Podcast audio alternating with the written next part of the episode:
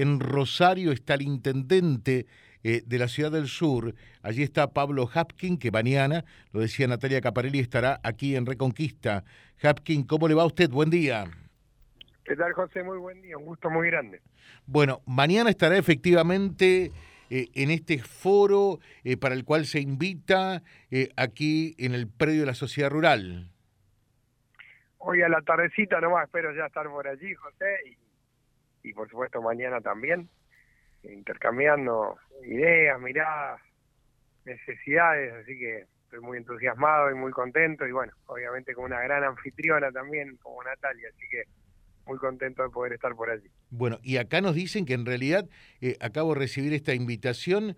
Hoy a las 20 el intendente de Avellaneda, también Gonzalo Braidote, habrá de recibir eh, a Pablo Haskin eh, y se invita a una suerte de rueda de prensa allí a charlar un rato estará el senador Marcón, creo que también el senador Escarpín ya. Sí, sí, hoy hablé con Chacho temprano y quedamos también en visitarlo a Gonzalo y bueno, somos colegas también, esperamos que pronto Natalia también. Yo creo que las ciudades, obviamente con la diversidad de, la región, tenemos desafíos muy comunes, ¿no? y me parece que el intercambio, el aprendizaje, es algo mutuo y para mí es muy importante poder hacerlo. Así que vamos a estar de, agenda nutrida ya a partir de hoy a la tardecita. Eh, perfecto. Y bueno, ¿y cómo lo encuentra en este momento como intendente de, de Rosario? ¿Cómo anda la cosa por allí? Bueno, una sensación ambivalente, ¿no? Que creo que es la que tenemos todos, con mucha bronca en parte porque uno ve un empuje productivo en Argentina, en nuestra provincia, que, siempre reacciona con fuerza después de lo que hemos vivido, ¿no? Fue una pandemia tan difícil y ve también las limitaciones que a veces en la Argentina nos autogeneramos, ¿no? Dificultades con el gasoil, las cuestiones impositivas, la incomprensión muchas veces de cómo se genera la riqueza en el país a la hora de ver cómo se distribuye. Entonces, es una sensación ambivalente, ¿no? Porque es un tiempo para hacer muchas cosas, para resolver muchos de los problemas que la pandemia nos dejó y que nos obliga a reconstruir nuestras ciudades y también con la bronca de ver cómo, cómo tenemos problemas que podríamos no tener, ¿no? Entonces, eh, creo que esa es la sensación cotidiana que tenemos nosotros y que tiene cada ciudadano en el país. Claro. Eh, lo charlamos hoy eh, cuando estuvo acá Caparelli. ¿Ustedes entienden que, que la sociedad es otra y que hay que hacer política y que hay que buscar resoluciones de manera diferente después de la pandemia, después del coronavirus? No tenga dudas. Siempre las pandemias, José, cambian la historia de la humanidad. Mm. Muchas veces para bien y muchas veces para mal también, ¿no? ¿En qué sentido? Nosotros a veces no nos damos cuenta, pero este rompe todo el tejido de la forma en que vivimos, dos años sin sin poder tener contacto, el daño al aparato productivo, el daño emocional, ni hablar del sanitario, las pérdidas de vida. Entonces, creo que yo que no es que lo genera la pandemia, ¿no? sino que las cosas que ya venían mal antes y que era urgente cambiar, ahora hay que cambiarlas más rápido aún.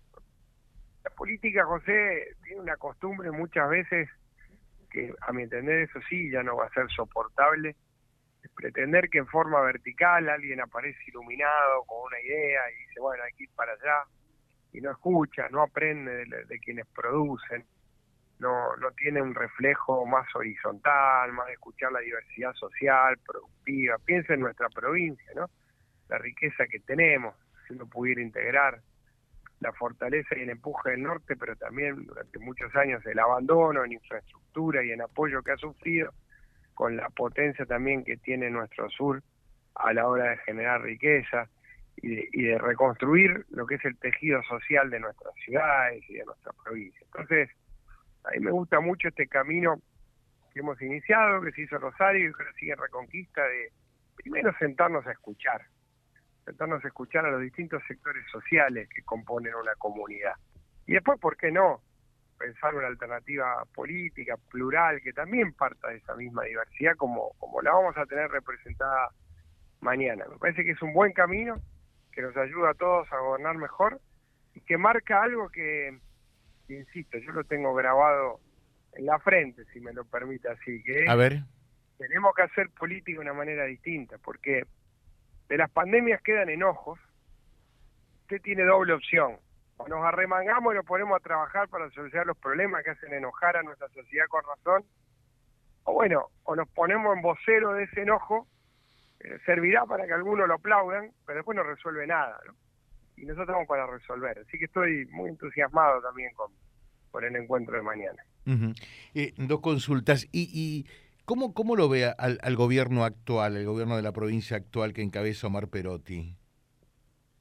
Yo por un lado tengo una buena relación personal con el gobernador, porque en la pandemia también creo que eso fue positivo, ¿no? Porque cuando uno tiene que cuidar vida no se puede andar jodiendo como a veces la política trata de hacer. Pero veo en necesidad de darle otra impronta a la provincia una impronta, te repito, más integrada, de recuperar políticas que, que nuestro frente cuando gobernó le dio, sobre todo en términos de una inversión más fuerte en infraestructura. Y creo que esto se puede discutir sin grietas, ¿no? Es decir, yo no creo en que yo, en la etapa que viene, eh, tengamos que destruir lo que se puede haber hecho en esta etapa. ¿eh? Creo que hay que construir sobre lo hecho.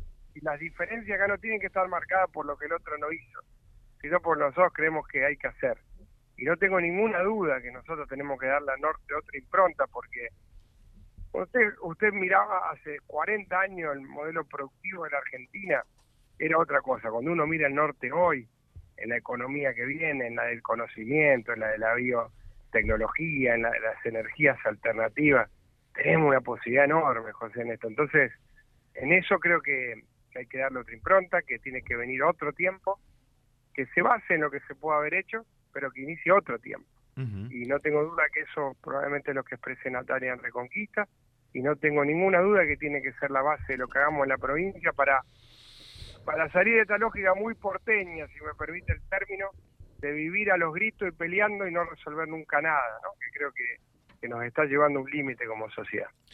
Eh, a ver, total no nos escucha absolutamente nadie acá, eh, confieso decirle la verdad. Eh, ¿Quiere ser gobernador? Mire, yo en esto no creo más en las cosas alrededor de una persona, entonces tampoco quiero ser hipócrita, yo soy política de los 13 años, ¿cómo no voy a querer?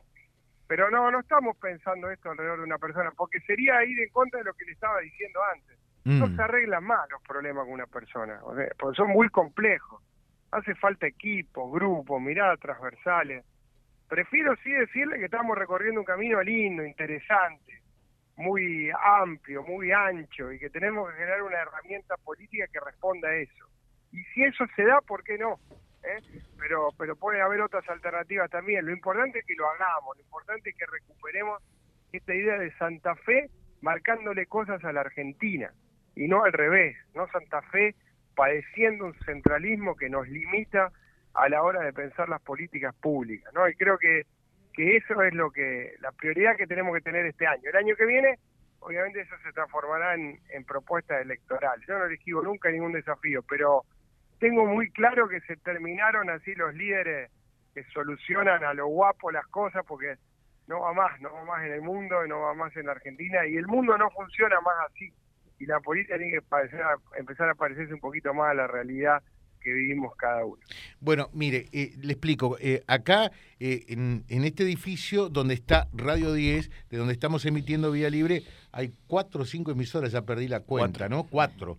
entonces, pasaba y, la paramos un, instante a Natalia Caparelli, porque iba para otro programa, le dijimos, bueno, mm, estamos con Pablo Yaskin acá, creo que venía escuchando, así que mm, Natalia, puedes saludar a Pablo Yaskin mientras te vas para el programa de Jorge, me imagino, ¿no? Eh, estoy yendo para el programa de eh, Carlos Seno. Ah, de Carlos, sí, bueno. Sí, hola Pablo, ¿cómo estás de nuevo? Un gusto saludarte. Qué gusto, igualmente. bueno, compartimos...